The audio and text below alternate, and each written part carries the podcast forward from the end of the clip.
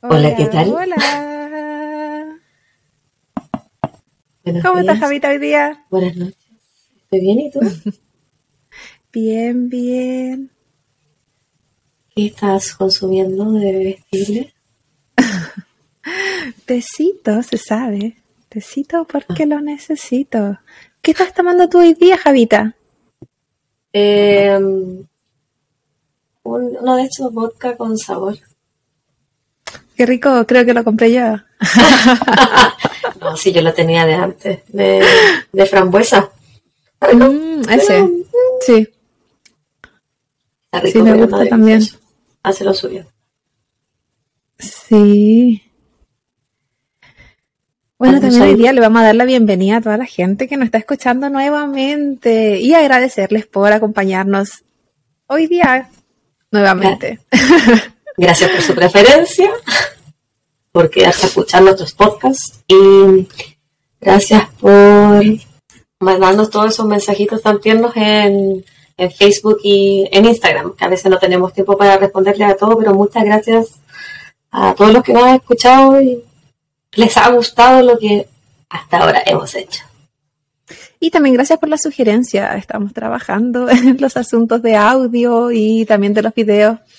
Eh, somos muy amateur, pero estamos tomando un Sí, magíster. en- sobre todo yo, que no- yo nunca sé nada, así que esto para mí estar sentada en- en- con esta tecnología es un milagro. Pero muchas gracias a todos también por ser tan amables. Sí. Se agradece. La crítica siempre constructiva.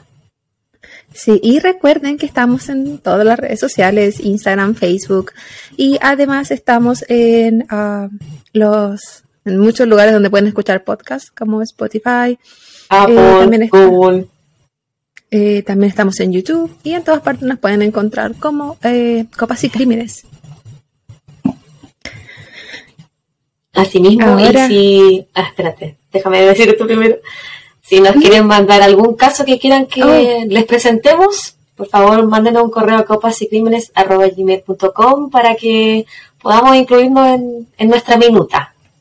Los casos que nosotras queremos micrófono. presentarle en esta primera temporada ya los elegimos con anticipación, pero cualquier idea para el futuro siempre es bienvenida, chiquillos. Y siempre yo también puedo cambiarlo. Ah, yo no, yo no.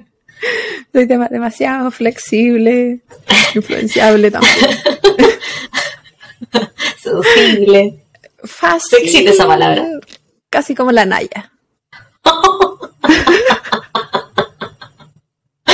Oh, Para quien no reír. sepa, puede buscar quién es Naya Fácil, está chilena. Yo no sabía, muy pues dijiste el otro día. Yo Estoy siempre aquí para entregarte calle. Yo te entrego calle. Sí, yo no, no. Nunca nada, pues, se sabe. Yo vivo nomás, Bueno. voy por el mundo. Bueno, el día de hoy eh, le- me toca a mí nuevamente contar un caso. ¡Qué sorpresa! Yo soy la chica de Y yo que venía preparada. No, me-. Perdiste en el cachipún. Eh, y, eh, y nuevamente, como fue la semana anterior, el miércoles pasado, a mí me gusta mucho viajar. No lo hago tanto, pero me gusta. Está tan Así caro, Claudia. sí, por eso no lo hago. La benzina, están caros los pasajes en avión. Claro, lo hago en mi imaginación, como por ejemplo ahora que vamos a viajar a España, Qué donde es nuestro siguiente caso. ¿Tú estuviste por allá? Yo no, aún no. Muy bonito, muy bonito. Qué rico comer todo eso. Tengo que comer en cualquier parte. Que no sea mi casa. Y el caso del día de hoy, como mencionaba, es en España y nuevamente voy a hablar de un grupo familiar. Esta vez va a ser mucho más reducido. Vamos a hablar de tres personas. Esta es la familia eh, Basterra Porto.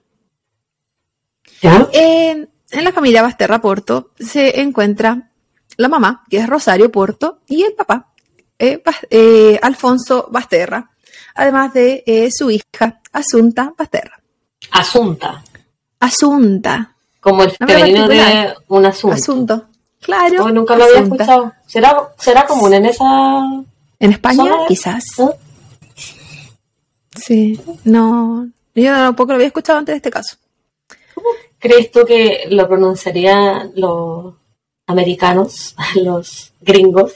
Asunta, porque ahí me dicen Javiera o JV. ¿Cómo le dirían a esa persona? A mí me dicen como Gloria. Gloria, po. Ay. No sabe. Pero no sé, no sé cómo lo dirían. Probablemente muy distinto. Como yo no sé cómo ellos dicen casi ninguna palabra, entonces menos, menos voy a saber cómo van a decir una palabra en español. No importa, era una curiosidad nomás. Bueno, de esta familia, eh, Rosario venía de una familia muy adinerada. Su papá eh, era abogado, eh, trabajaba para el gobierno, era como en un consulado en Francia. En verdad tenía un muy, muy buen trabajo y muy buen pasar económico. A su vez, su mamá también tenía muy buena situación y era profesora universitaria de historia del arte. Los dos eran como conocidos como de aristocracia casi española. Eh, era una familia reconocida. Eh, a su vez, eh, Rosario también tuvo muy buena educación. Ella estudió leyes, era abogada, se recibió de Oxford y tenía, en verdad, un muy, muy buen trabajo. ¡Wow! Sí,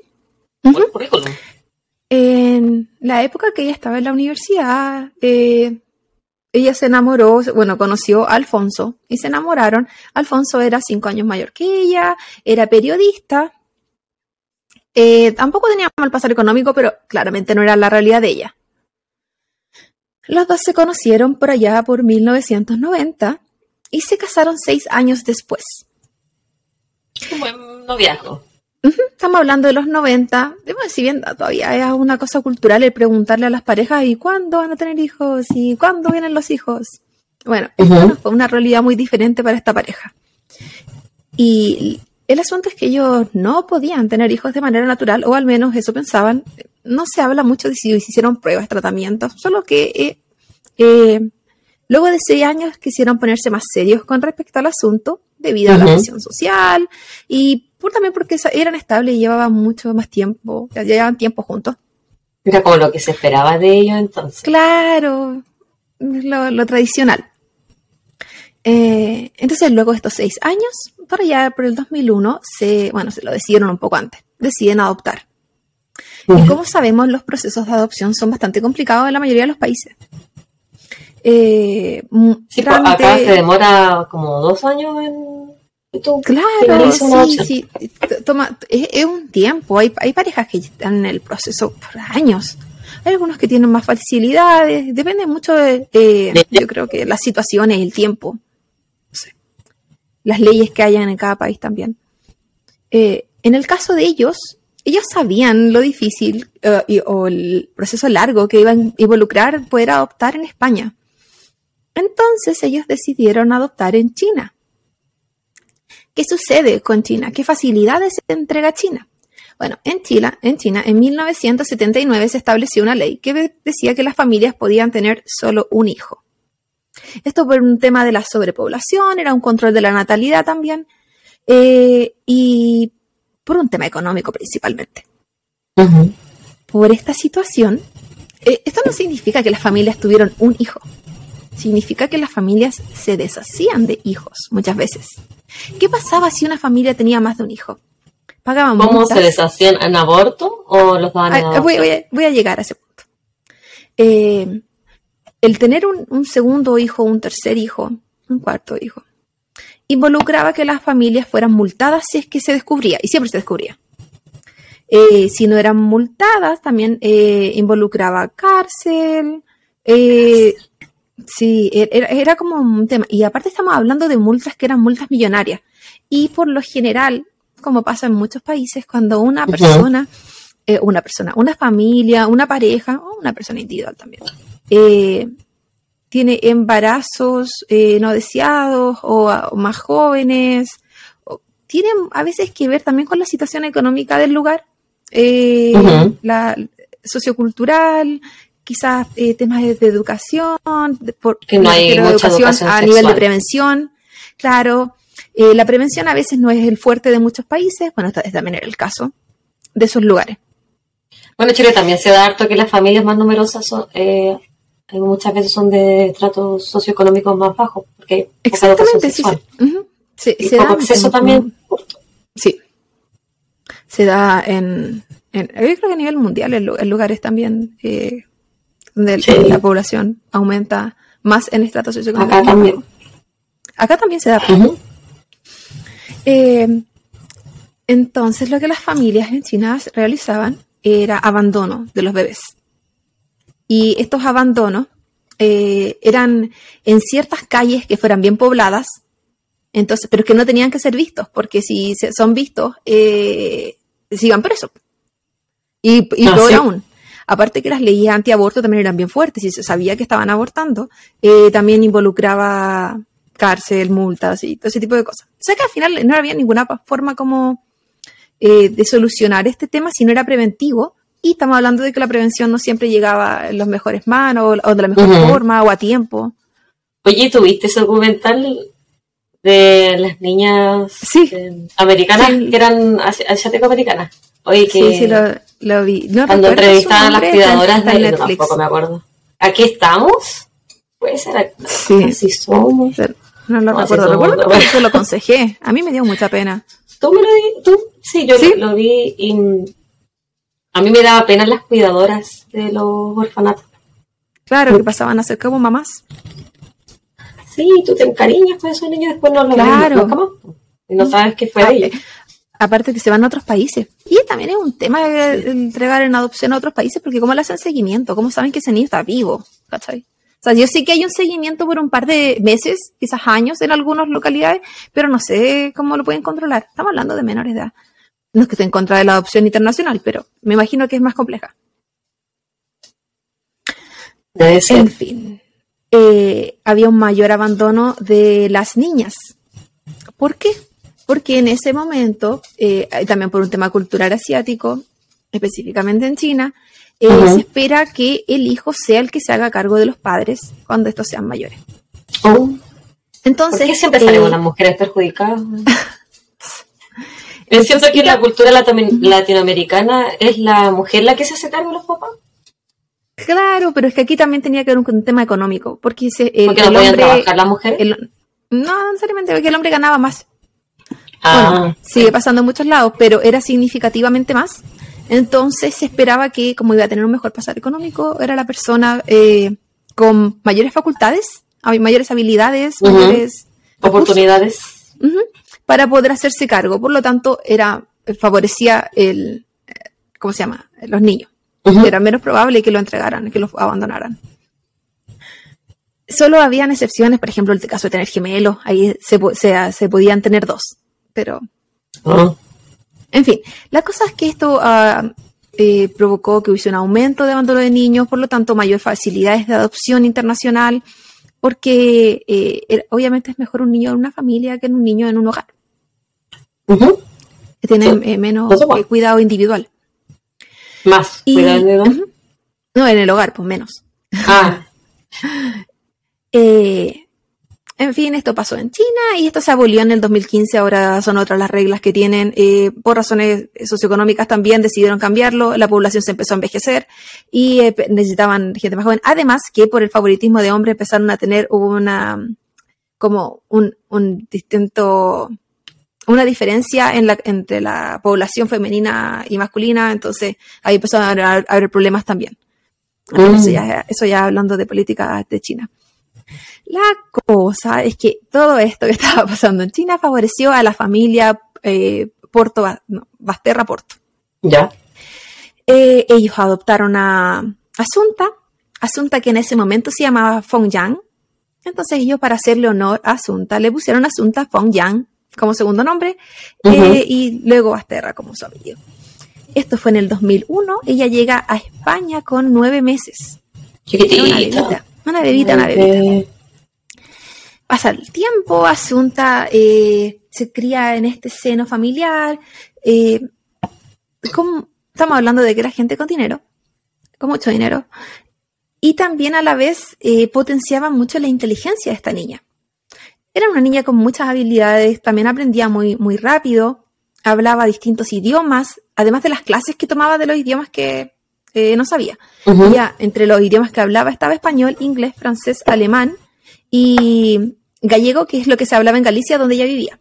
Sí. Eh, ella tocaba el piano, el violín y asistía a ballet. Ella daba como conciertos de ballet. No sé conciertos, estos shows. Sí, sí, sí, conciertos. parece. Pero a la Yo vez tengo esto, entendido que se signi- dicen así. Esto significaba que ella tenía un horario extremadamente apretado. O sea, ella partía las clases los sábados, por ejemplo, fuera de las clases normales, las clases como fuera de sus clases de colegio. eh, tenía estas clases especiales, o sea, estas clases como extracurriculares. Y su sábado empezaba, no sé, a las 8 de la mañana y terminaba a las 5 de la tarde. Con clases. Entre que se iba de ballet, pasaba al otro, al otro, al otro. Oh. Se decía que ella era una niña sumamente feliz, pero también las profesoras más de una vez escucharon eh, a ella decir que ella lo hacía porque esto le hacía muy feliz a los papás. No lo hacía Por tanto, ella.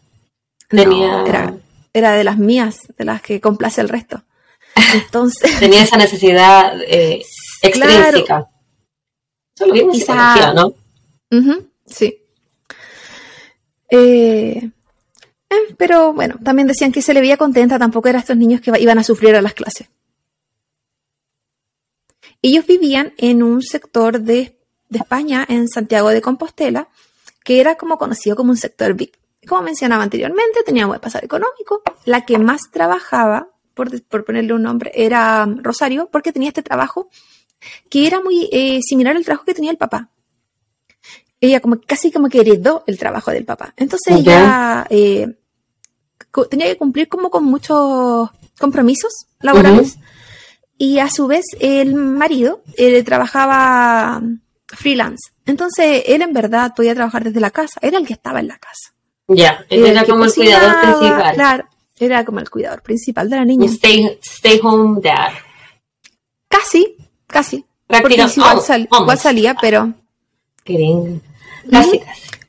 casi, casi. Y... O sea, es como lo que hago yo, que trabajaba menos para estar más con, con la hija de ambos. O en el caso de él, él también tenía la posibilidad de trabajar desde la casa. Ay, qué envidia. No, no creáis. Eh, entonces, eh, ellos empezaron a tener problemas. Se dice que el hecho de que hubiese esta diferencia económica, eh, que alguien tenía que hacerse cargo también de la niña, estos, todos estos requerimientos o todas estas exigencias que ellos pusieron en los hombros de Asunta, también significaban exigencias para los papás, porque había alguien que tenía que llevarla a todas esas actividades. Había Sí. alguien que tenía que supervisar o estar comprándole los uniformes, los instrumentos, no sé, todo es lo que requiere también llevar a niños a clase. Oye, más o menos, ¿qué edad tenía ella a esta altura? Estamos hablando del 2009, ella tenía nueve años. Ah, ya. Se me había olvidado. Sí, ella nació en el 2000 y llegó el 2001 a, a España. Eh, esto llevó a problemas en la pareja, como mencionaba anteriormente. Eh, principalmente, bueno, yo, yo lo considero problema en la pareja, pero la que se consideraba más infeliz dentro de la pareja era Rosario. Eh, Rosario empezó a, a- a- a tener terapia psicológica y psiquiátrica porque se Bien sentía ella. deprimida, porque sentía que no estaba viviendo la vida que quería vivir, tenía ideas, ideación suicida se llama, como que Ya, cuando empiezan a sí. tener estos pensamientos suicidas, eh, en fin, ella no se encontraba bien, entonces empezó con su terapia. Al año siguiente, en verdad, meses después, pero en 2010, ella considera que era una buena idea enviar a Asunta a un colegio en Inglaterra para que pudiera tomar como Oye, que tenían Eh, plata. Sí, es que ella también había estudiado en ese colegio, pero no eran como clases regulares, era más como para que ella eh, tuviera mayor introducción en el piano, en el violín, como una escuela artística casi. Y en parte también es porque quizás necesitaba respirar de su vida de padres, o al menos eso es lo que se, se pensó con el tiempo. Al año siguiente, en un periodo de siete meses, bueno, Asunta volvió, estuvo un, un par de meses, menos de un año en este, en este viaje que hizo a Inglaterra, que no cambió mucho la situación del matrimonio, de todas maneras. Eh, al año siguiente, entre el 2011 y entre el 2012, fallecen los padres de Rosario. Y eh, Los abuelos de la Asunta. los abuelos de Asunta, el- la profesora de Historia del Arte y el abogado que anteriormente mencioné, de gente de mucho, mucho dinero. Ese, la, la, estamos hablando de que Rosario seguía con su terapia, tampoco tu, se, se mantenía en, sus en sus problemáticas. Ujú. No había cambiado su situación emocional. Al parecer no. Y el hecho de que fallecieran los padres con siete meses de diferencia no la ayudó. Pero era, como lo que nosotros llamamos un ser humano funcional. Ella siguió haciendo toda su vida. Pero a es qué costo como- también. Claro, Costo- tengo mucha pena, me siento muy mal, estoy destruida, voy a terapia, sigo con mi vida. Tengo, sigo haciendo todo, sigo funcionando con todo lo que tengo que funcionar. Como casi como en un piloto automático, igual ella como que avanzaba nomás. Claro, yo creo que toda la gente que está en, en una mala en un mal estado mental, es como eh, depresión o, o- o cualquier otra enfermedad mental, cuando están asistiendo a terapia, tienen que seguir con su vida. No todo el mundo tiene la opción de dejar de trabajar para terapiarse. Sí. Y es parte, es parte de. Así mucha gente de la universidad también, pues, tiene que seguir estudiando y hacer todo lo que está haciendo, nomás. ¿A qué no la ha pasado? Que levante la mano. Claro, en el Saludos 2000 por la terapia. Vamos a tomar tecito para recordar la terapia. En el 2013, eh, la situación matrimonial no había mejorado. Y se dice que ella también miraba muy en menos a su marido, como que lo miraba hacia abajo. Porque ella era la que eh, estaba mejor posicionada, ¿cierto? Ella era Claro. la breadwinner. Y quizás sentía mucho, mucha responsabilidad, principal- principalmente también era porque para mantener, para mantener el estatus económico que ellos tenían, ella era la que lo hacía. Ella era la que estaba poniendo eh, mayoritariamente el chinchín. El cash. el cash. Eh, entonces, en el 2013, Alfonso descubre que Rosario le está haciendo infiel. Con- Eso te iba a decir, yo te apuesto que se la está cagando. Sí, Rosario eh, intentó buscar la felicidad que no tenía en su matrimonio, en su vida, que- de manera errada quizás, en otra persona, una persona con mucho poder. Porque quizás estaba buscando lo que no veía en su casa. Ajá. Eh, ellos siguieron teniendo una especie de buena relación con Alfonso, Pero se separaron. Sí, se separaron, Alfonso se va de la casa, pasa un periodo de tiempo viviendo casa en casa entre la familia y al final decide eh, tomar un departamento cerca del departamento que tenían ellos como familia. En el mismo sector, vivían a unas cuadras. Porque de esa manera él quería estar cerca de su hija. Se dice que Asunta no reaccionó de gran manera a este divorcio, no le afectó de fue un poco indiferente. No indiferente, pero ella, como que, lo ¿en qué sintió la diferencia? Decía que, así como que, que ¿quién nos va a cocinar ahora? Pues, como cosas bien Chao, frías. En esa época quizás no había.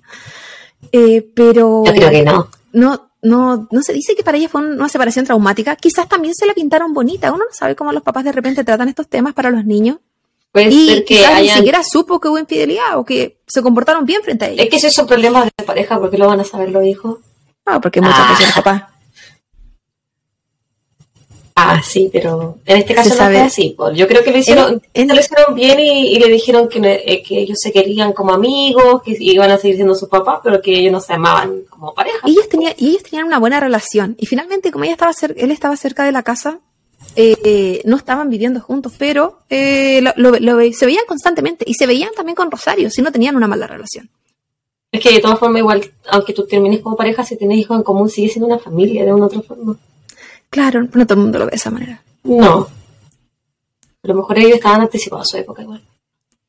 En ese mismo año, eh, Rosario intenta volver con eh, Alfonso.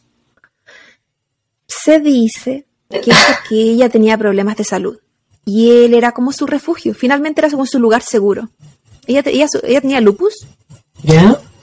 y esto la hizo sen- sentir quizás que necesitaba la estabilidad de una casa, de un compañero, de alguien en quien apoyarse los días que no se sintiera bien.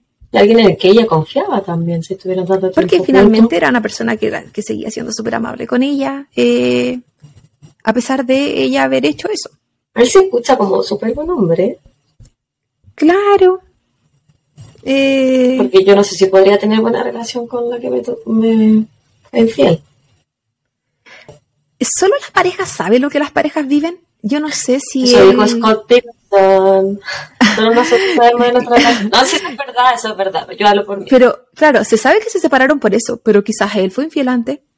Quizás Es ellos, ten- ellos tenían un amor libre y eh, solamente no le gustó que fuera con él. Uno no sabe qué estaba pasando en esa relación. Sí, eh, Para, relaciones son de dos.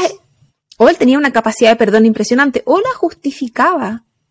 Por como ella tenía estos problemas de depresión y todo. Solo ellos saben qué estaba pasando ahí. Sí, es verdad. O quizá él es una persona mucho más madura que tú y yo juntas y... No, pero es que eso es como un detalle pues, Claudia, el cualquiera más maduro que yo. No, no, yo si nunca no sé, estamos, yo nunca sé nada. no estamos diciendo que eso sea difícil. Pero eh, el hecho de que el, el perdón de la infidelidad, siento que un- eh, no, no sé si es algo de fácil de. No sé, por- por aquí no. En este sector no, no, no, no es algo tan, tan tolerable. Sin perdón me olvido. No, no, no. Aunque se intente. Em, lo que pasó en este intento de volver es que él tenía solo una condición y es que ella fuera fiel.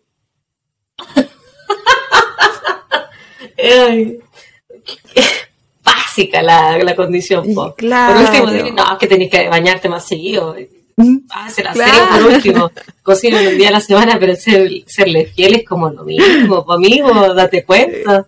Claro, ella no lo logró. Pobrecito, lo quiero cada vez más. Me voy a equivocar después. Sí. Chao. Claro. Mm, eh, ella no lo logró, pero la relación se mantuvo bien. O sea, yo creo que es como esta, esto, estas vueltas, estos remember que a veces tienen las parejas donde intentan, intentan funcionar algo que ya estaba dañado, pero lo intentan igual. Pero, bueno, no funciona.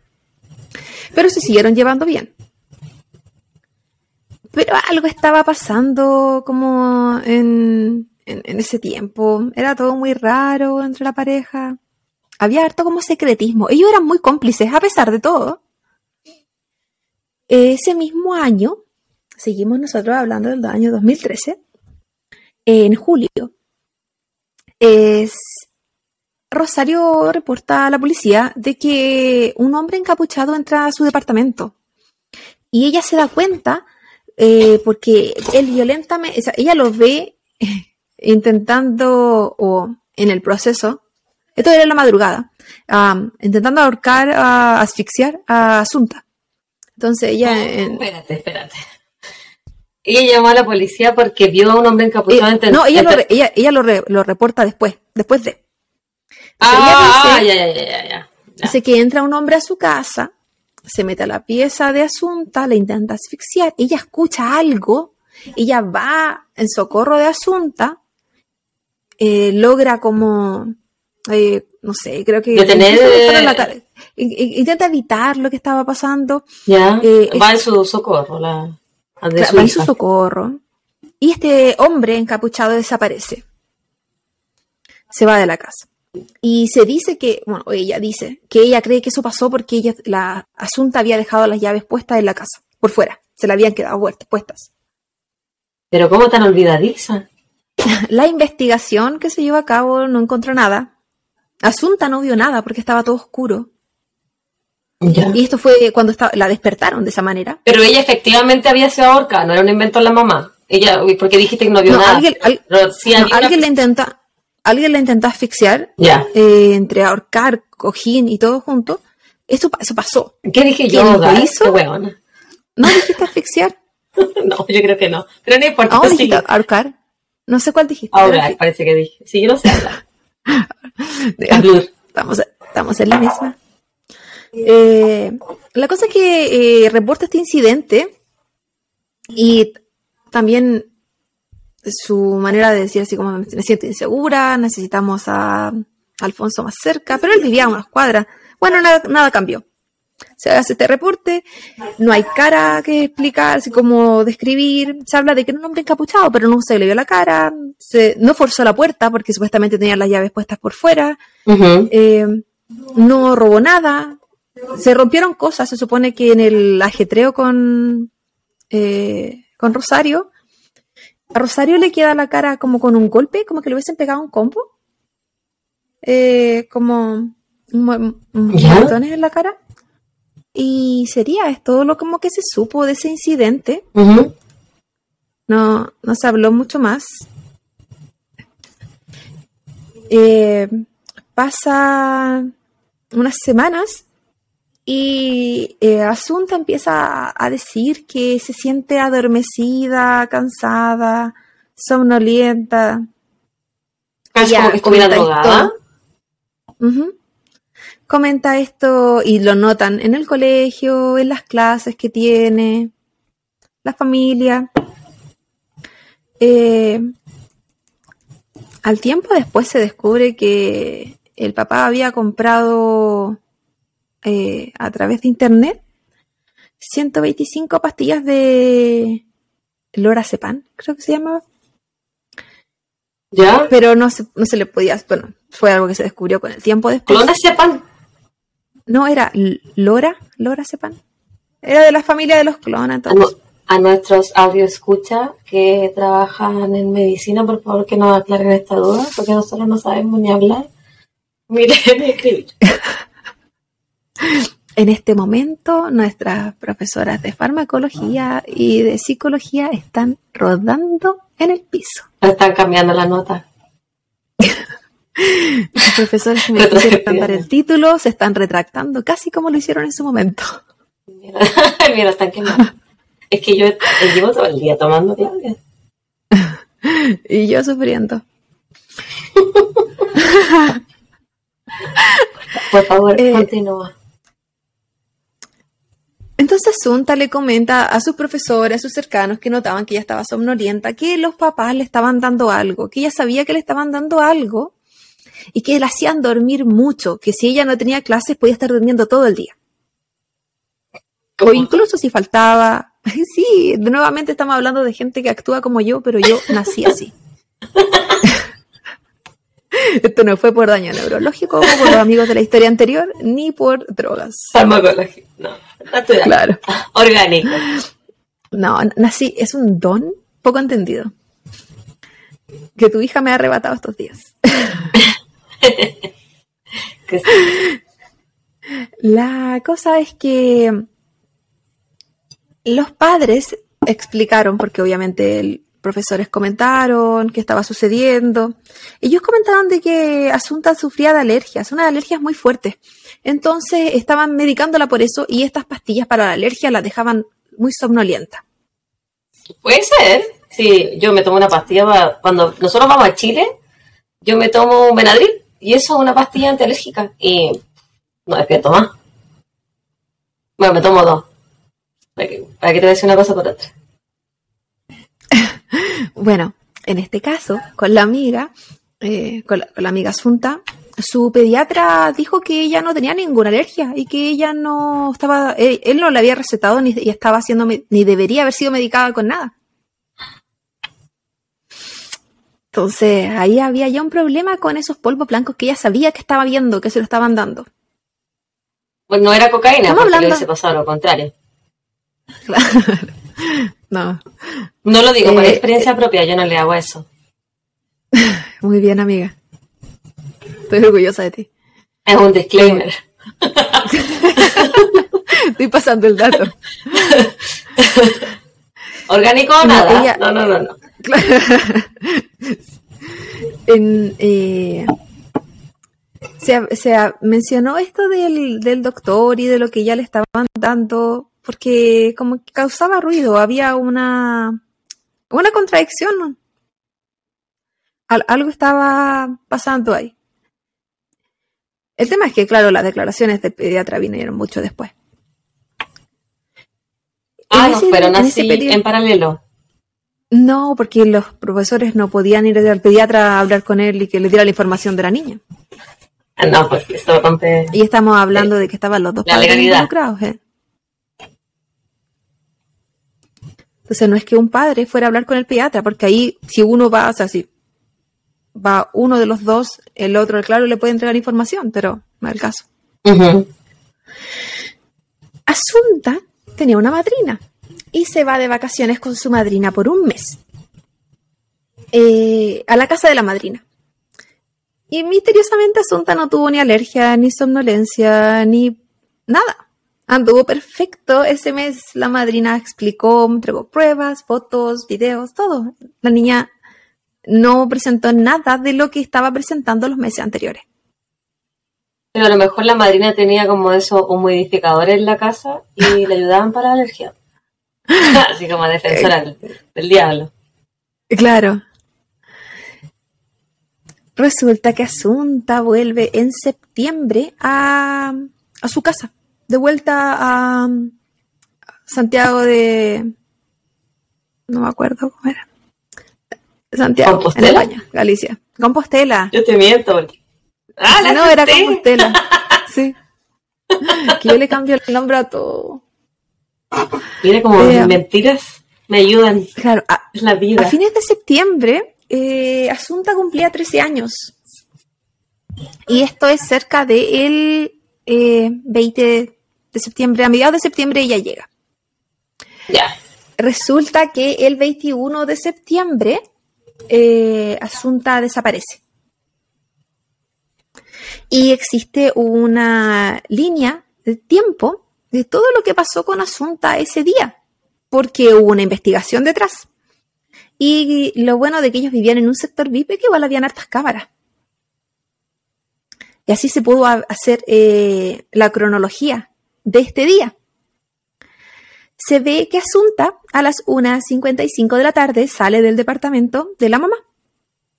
A las 2 de la tarde eh, hay un, había un banco entre estos dos departamentos y tenía su cámara. Y se ve que Asunta camina por ese banco en dirección al departamento del papá. Eh, además, por lo que los papás mencionaron, e, ese día ellos fueron a comer a la casa de los papás. En algún momento la mamá también va y se quedan durante la tarde. A las 6.20 se muestra la cámara que Asunta eh, vuelve a su casa. Y cerca de 8 minutos, 7 minutos más tarde se ve a la mamá en la misma dirección. Eso significa que Asunta se fue antes. A las 7.20, 7 y cuarto, se ve a la mamá eh, en un garage. El garage donde ella tenía su auto. Cabe decir que eh, no, era el, eh, no, era el, garage en el departamento, sino que era un sector donde se guardaban los autos. Que era en el mismo sector, digamos, unas calles aledañas. y era fácil de reconocerla, porque, bueno, hablamos de que la chiquilla tenía dinero, pero además ella tenía un auto que era el único auto en la ciudad. Por lo tanto, Ah, era fácil de... Podía incluso ser negro, pero era un auto que era, era la única persona que lo tenía en esa ciudad. Entonces era bien característico y fácil de reconocer por las cámaras y por las cámaras de vigilancia de cualquier lugar. Ya. Ah, cerca de 10 minutos después, se ve a Asunta caminando con su papá hacia la casa de la mamá.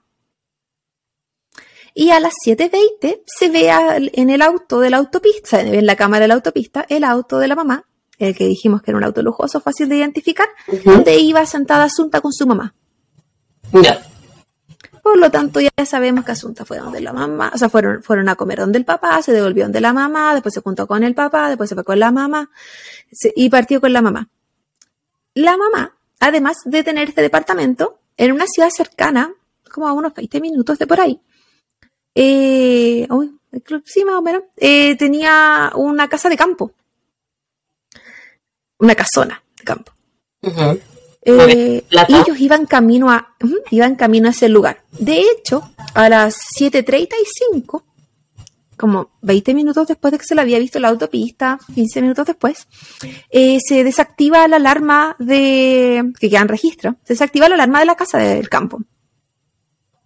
Y Rosario luego comenta que ella deja a su hija en la casa de campo y se va.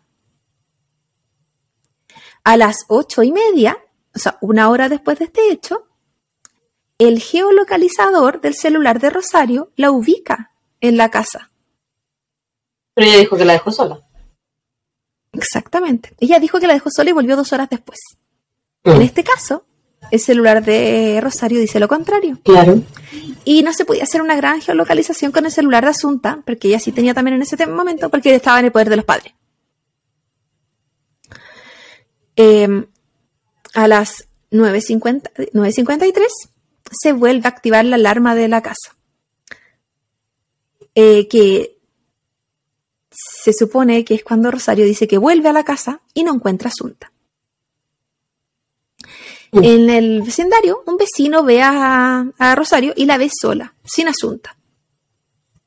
Y posteriormente, bueno, cuando Rosario da las declaraciones, ella comenta, claro, que ella volvió dos horas después, que Asunta no estaba y se fue. Como que, no sé. No, una niña de, de 12 años se va en, en una casa de campo, que no digamos que había lugares cerca. O sea, la única manera de irse o era en vehículo o caminando kilómetros. Súper normal. Claro, a las Fue 10 de la noche. Estamos hablando de siete minutos después de que la, la alarma se desactiva en, la casa de campo. O sea, se, se activa. Eh, ¿Se activa o se desactiva? Se, se activa porque se iban. Ah, ya, ya, ya. Ella la desactivó, ella llegó a la casa, se supone que se fue y dejó a la niña. Y dos horas después la alarma se vuelve, se vuelve a activar porque la casa queda sola. Eh, se ve en la cámara del mismo banco que estaba entre los departamentos a Alfonso. O sea, Alfonso no estaba en el, en el sector porque eso había si- por, por los horarios. Al menos no en ese momento en el que se, se eh, activa la alarma del- de la casa de campo. Y se ve a Alfonso caminando eh, ida y vuelta entre cada departamento nueve veces. Lo que fue bastante sospechoso. Nueve veces. Y eh, además se ve que su celular tenía unas 20 llamadas perdidas. Podríamos decir que quizás supo o Rosario le, le dijo que, que Asunta había desaparecido y empezó a revisar entre departamento y departamento, pero no tiene eh, mucha lógica que vaya nueve veces. O sea, yo creo que revisaste una vez, revisaste la otra, ok, me devuelvo por si acaso, me devuelvo de nuevo por si acaso, y de nuevo, y de Pero nuevo. es que nueve es, Nueve como, veces. es como mucho. No tienes mucho Claro. sentido. O sea, no, ¿por qué no va a otra parte a revisar mejor? Y media hora después de esto, eh, los padres reportan a Asunta como desaparecida. Qué raro. Yo creo que uno llamaría de forma inmediata si tú no la. O sea, al menos yo quizá con mi ansiedad La- llam- se- llamaría según- de forma inmediata. No, no, no sé si según podría estar. Rosario, según Rosario, que ella pensó que el papá la había ido a buscar a la casa de campo. O y que se la había llevado a, alguna, a algún departamento. O que Asunta se había ido sola. ¿Y por ¿Cómo eso él tenía llamadas perdidas? ¿Eran de ella, de su ex esposa? No, él había hecho 20 llamadas a distintas personas. Ah, distintos números. ¿Y ella no, no llamó al ex marido? Quizás era una de esas llamadas. Ah, ya. pero porque sí había comunicación entre ellos. De hecho, que se juntaron para reportar el- el- la desaparición. Fueron en persona. ¿Y por qué no llamaron por teléfono? Eh, Ah, no disculpa, era una, llamaron y también fueron. era una pregunta al aire. Claro, porque la- el reporte de la desaparición se hizo en la ciudad donde tenían los departamentos, no en la ciudad donde estaba la casa de campo. ¿Por qué? No lo sé. Mm. Am, tres horas después, son tres, diez, once, doce, una, sí, tres horas después, a las una y media de la madrugada, ya estamos en el día 22 de septiembre, eh, una pareja iba caminando por una calle boscosa, estas calles que tienen, no tienen luz como eléctrica, eléctrica se dice, como luz de, de palo poste. ¿Ya? Eh, no, que solo la alumbraba la, la luna llena eh, y la gente que caminaba por el sector, que estaba acostumbrada a caminar, muchas veces con linterna. También pasaban autos. Eh, pasa una pareja y ve a algo en, en- como en la orilla del no en la calle donde va pasando el auto, sino que digamos como ¿La bosque. Ah, como en el camino hacia el bosque. Claro, es que no había berma, entonces digamos como una Ah, vereda de tierra. Ya. como el antes de, pero era como este pedacito. Eh, ve algo, pero no sabe qué es. Y esta pareja se devuelve. Ver qué era y llama a la policía. Y eh, llaman y describen que se encuentran, encuentran a esta niña eh, muerta. Que ellos están seguros que está muerta porque tiene a los ojos blancos. Eh, tenía sangre en la cara, como de nariz. Eh, tenía sus ropas puestas, pero estaba sin zapatos. La policía llega bastante rápido y eh, ahí durante la investigación eh, se... hubo bastantes contradicciones de lo que esta pareja dijo, lo que otra pareja que había pasado 10 minutos, no, la pareja que llamó por teléfono que, habían encontrado el cuerpo. La pareja que llamó llamó a la una y media. Y anteriormente, cerca de las 12, había pasado otra pareja por el mismo sector. Y esta otra pareja eh, decía que ahí no había nada, que ellos pasaron caminando por ahí, ¿Ah? que, la, que, era, que se veía que era una noche muy clara y que ellos lo hubiesen visto y que no había nada. La pareja que la encontró pasó en auto, estacionó el auto y se devolvió a pie. Y a pie llamó a la policía, lo que también fue muy sospechoso. ¿Por qué, tú te ¿Por qué si tú ves algo sospechoso en la calle te vas a bajar de tu auto? Y ellos explicaron... de seguridad propia entonces? Ellos explicaron que ellos eh, podían ser tomados presos si manejaban porque estaban sin, eh, como cuando te estás a punto que te quite la licencia cuando ya está, está todo malo. Ya, va a expirar. te ponen como los puntos. Ah. No, cuando te ponen puntos ah, porque se no sé, o cosas manejar en exceso de velocidad, todas esas cosas. Ebriedad, todas esas cosas. Ellos no podían manejar. Ya, pero si ya lo habían Entonces, hecho, que sacaban con caminar de vuelta, si habían si ellos dijeron que habían pasado en auto. No, porque ellos no se podían, ellos decían, probablemente se devolvieron en el auto, pero las declaraciones que ellos ah, estaban caminando porque no podían decir que andaban en el auto, el auto habían estacionado más allá, ah, como más avanzado. Pero en su momento fueron contradicciones, porque igual revisaron el auto y no, no hubo nada. Y, también revisaron porque se pensó que podía haber sido atropellada, pero ella no tenía ninguna muestra de haber sido atropellada. Y a su vez, había otro vecino por el sector que dice que había visto más autos de lo normal pasando por el sector y que había visto el auto de Alfonso pasar en ida de esa calle y de vuelta de esa calle. Mm. Pero ahí jugaban contra los tiempos. ¿En qué horario pasaron? ¿En qué horario no pasaron? ¿Cómo él iba a pasar por ahí si se supone que estaba eh, en, se veía la cámara a las 10 de la noche en el otro lugar?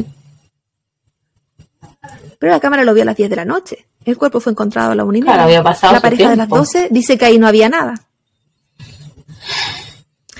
Entonces se dice que puede haber sido después que el cuerpo de eh, Asunta fue depositado en el lugar. Si es que hubiese sido él. Puede haber sido que él estuviera manejando buscando a su hija porque no sabían dónde estaba. Ya. ¿Qué fue lo que él dijo? Puede ser. Claramente, si mi hija desaparece en ese sector, obviamente manejo como loco por ese sector. Por pero no se habían alertado a los vecinos de su desaparición tampoco. ¿Qué es lo, yo me imagino lo que uno hace. Describe a la niña para que la gente del sector la vea. Pero eso no pasó.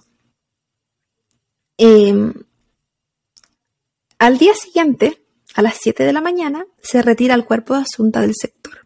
O sea, Asunta estuvo en ese, en ese lugar por seis horas. La, preservaron la, la investigación, poco y nada. Hubo muchos errores en, a nivel de forensicos. ¿Ya? ¿Sí? ¿Forense? Por nada, lo mismo. Yo te digo que sí. Yo te digo que sí. Alguna de las dos. Forense, parece que es forense. ¿Forense? Yo creo que hay que seguir. tenemos que hacer el futuro, empezar a poner en la lista las palabras que a lo mejor vamos a decir y que no sabemos decir bien para que no nos equivoquemos. Voy a hacer un diccionario. Oh. Porque tú sabes que yo no sé hablar. Un índice, sí, también. un glosario. Em, la cosa es que hubo muchos errores a nivel forense. Entre ellos se encontraba que no se le había se supone que existe un tipo de, medición de la temperatura corporal con la temperatura ambiental para saber si el cuerpo es la data de muerte. Sí. Y no se hizo en el lugar. Y eh, hay, distintos métodos. Pero según lo que cuenta la investigación, es que, o en verdad el caso cuando ya estoy, se llevó a juicio, es que eh, hay muchos métodos que no se hicieron y se hicieron después de. Entonces fue muy difícil darle data de muerte. Y por eso era tan importante las cámaras del lugar para saber dónde ya había. Que no serían exactos. Exactamente. Y era bastante distinto decir si fue a las 10, porque el papá había, había visto las cámaras que estaban en el centro de la otra ciudad, o si había sido a las 12, o si había sido a las 8. Todo era muy distinto. Y a, a su vez también para los papás, que eran los que estaban siendo acusados en ese momento. A Asunta se le encontraron pistas de semen en su ropa, pero no signos de abuso ni de violación. Solo de que alguien había eyaculado encima de ella. Solo de que había semen encima de ella. En su ropa. Ni siquiera en su cuerpo, su ropa. Y con esto se acusó más a los papás, sobre todo al papá. Y después salió en la investigación de que fue por eh, muestras cruzadas en el laboratorio. ¿Ya? O sea que ella nunca lo tuvo. Contaminación cruzada. Entonces, contaminación cruzada. Entonces esto daba para que la investigación fuera casi un chiste. Oye, pero el Porque semen como le hicieron un test de ADN, supongo. Y descartaban Sí, no era del papá. Ajá. Entonces fue como, ¿quieren inculpar a los papás? ¿Son los papás? ¿No son los papás? Ujú. ¿Qué estaba pasando en esa investigación? Porque, ¿cómo había tantos errores?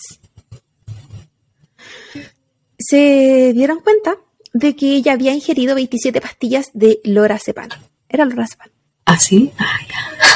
Pero a su vez también se dieron cuenta de que ella no había ingerido agua en el último eh, periodo de tiempo, las últimas dos horas. Y para esa cantidad de lorazepam, según lo que decía la investigación, y el, el efecto esperado debía haber sido en menos de 45 minutos o cerca de una hora. Como no había sido por ingesta de agua, como ella había consumido esa cantidad, se dio la idea de que había sido durante el almuerzo que tuvieron con sus papás. Pero si fue así, como ella dos horas después se les vio caminando normalmente Claro. por, la, por las cámaras. Nada hacía sentido. Los hechos eran hechos. Ella había sido, ha sido intoxicada con pastillas eh, lorazepam. Pero no se condecía con lo que... con- no había agua en su cuerpo. No, ¿Cómo lo consumió? ¿Cómo se lo dieron? Tampoco había signos de que se lo hubiesen inyectado.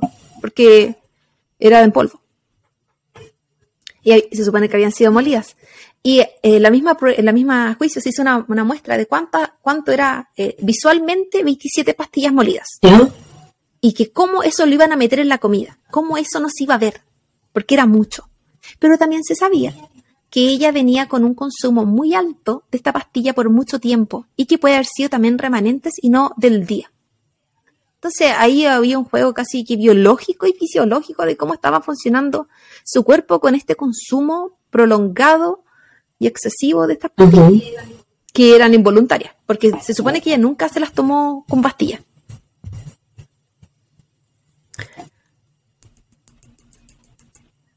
Que, a ver. Ah, estoy revisando el caso. Después corto esta parte. No te preocupes, se te pueden olvidar las cosas. La familia, cuando, o sea, la, la, eh, la policía cuando empezó a investigar el caso se dio cuenta de que eh, tenían que ir a revisar a la casa donde, el último lugar donde había estado Azul. En la casa del campo. Y debido a que los, claro, y, y esto fue eh, como la misma noche. Eh, y debido a que el- los principales sospechosos eran los papás, obviamente, iban a tener una, una orden del juez para poder ir. Entonces fueron, entraron al, a, a la casa y encontraron en una bolsa de basura unos restos de una cuerda naranja. Los mismos restos que se encontraban cerca de eh, Asunta, en- cuando la encontraron en, en esta calle. Esto fue razón suficiente para que el juez declarara que tenían que irse presos para investigación, los ambos Ah, padres. Sospechosos. En base a todo lo que anteriormente nombré, el consumo de pastillas, eh, la intoxicación, las cuerdas encontradas en la casa de la mamá, a pesar de que no habían huellas y no había eh, ADN de los papás en nada como eh, que los pudiera inculpar. Ujú. Las razones que se dieron, las horas, eh, los horarios, los caminos, fueron razón suficiente para que el, ju- el jurado los declarara culpables a ambos. Eh, Ambos, eh, ellos eh, ah, am- durante el mismo juicio no tuvieron juicios por separado. Fueron juntos. El 30 de octubre del año 2015, por unanimidad, fueron sentenciados a 18 años. Y por unanimidad. Durante el tiempo que estaba esta investigación, ellos compartían celda. O sea, no celda, compartían eh, el mismo edificio y sus celdas eran conjuntas. Lo que ellos quizás no sabían es que estaban siendo grabados, y no solo grabados, sino que con audio. Oh. Y se escucharon conversaciones de ellos que fueron presentadas también. ¿Eran incriminatorias entonces? Sus conversaciones no fueron directas y explícitas, pero dentro de lo que se usaba en su contra, fue que Rosario hablaba de que ella eh, había matado arañas con un cojín y que esto había sido provocado porque Alfonso y sus ideas locas eh, le habían dicho que ella lo hiciera. Y ahora esto a dónde los iba a llevar? Porque la gente iba a pensar muchas cosas. Y él solo respondía, todo va a estar bien, mi cielo, todo va a estar bien. Y ella, repetía que esto había pasado en el pasado. Y ¿Ah? incluso dio sospechas de, ¿fuiste tu parte del asesinato de tus papás? ¿Tus papás murieron en verdad de causas naturales o algo más Todo, todo fue más sospechoso.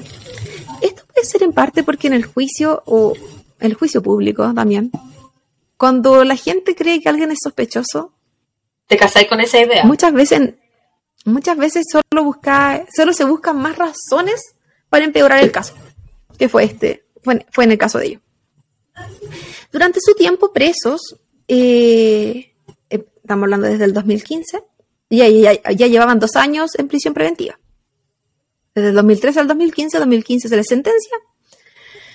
Ellos comentan de que habían sido eh, muy maltratados en la cárcel, cada uno en cárcel diferente. Eh, él decía que él lo trataban de pederasta, porque en el celular de él se encontraron fotos que quizás si yo las veo, eh, solo encuentro que se ve asuntas con su ropa de ballet, pero fueron consideradas como fotos sexuales.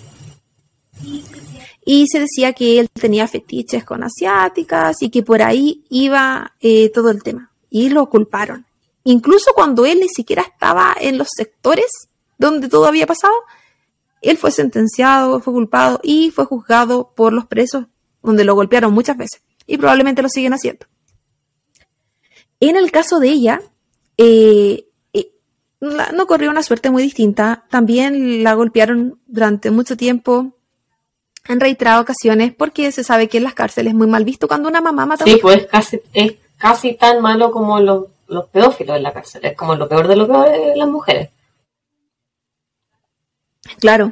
Y eh, ah, también habíamos hablado de que ella sufría de constantes depresiones y ella se intentó suicidar dos veces. Hasta que el 18 de noviembre del año 2020, en su tercer intento de suicidio, Rosario lo logró y fallece eh, ahorcada en su celda. Hasta el momento, Alfonso sigue preso, sigue diciendo que él, es inocente. Su familia le sigue creyendo que es inocente.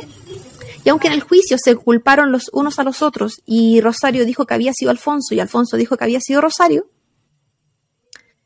eh, nada va a hacer cambiar que ahora Rosario se encuentra en otro lugar no pagó en verdad una pena si es que, si es que era verdad. la culpable de matar a su hija, que todo decía que sí, aunque ella siempre dijo que no. También la manera de que enfrentaron su duelo y su desaparición decían que era muy sospechosa y también decían que la usaban como niña trofeo, que cuando ¿Cómo enfrentaron el duelo, se dedicaron a dar entrevistas. Sospechoso? Ah. Eh, no, no era como un duelo, no se veían como padres que hubiesen perdido a su hija, se veían como padres que no estaban como desorientados.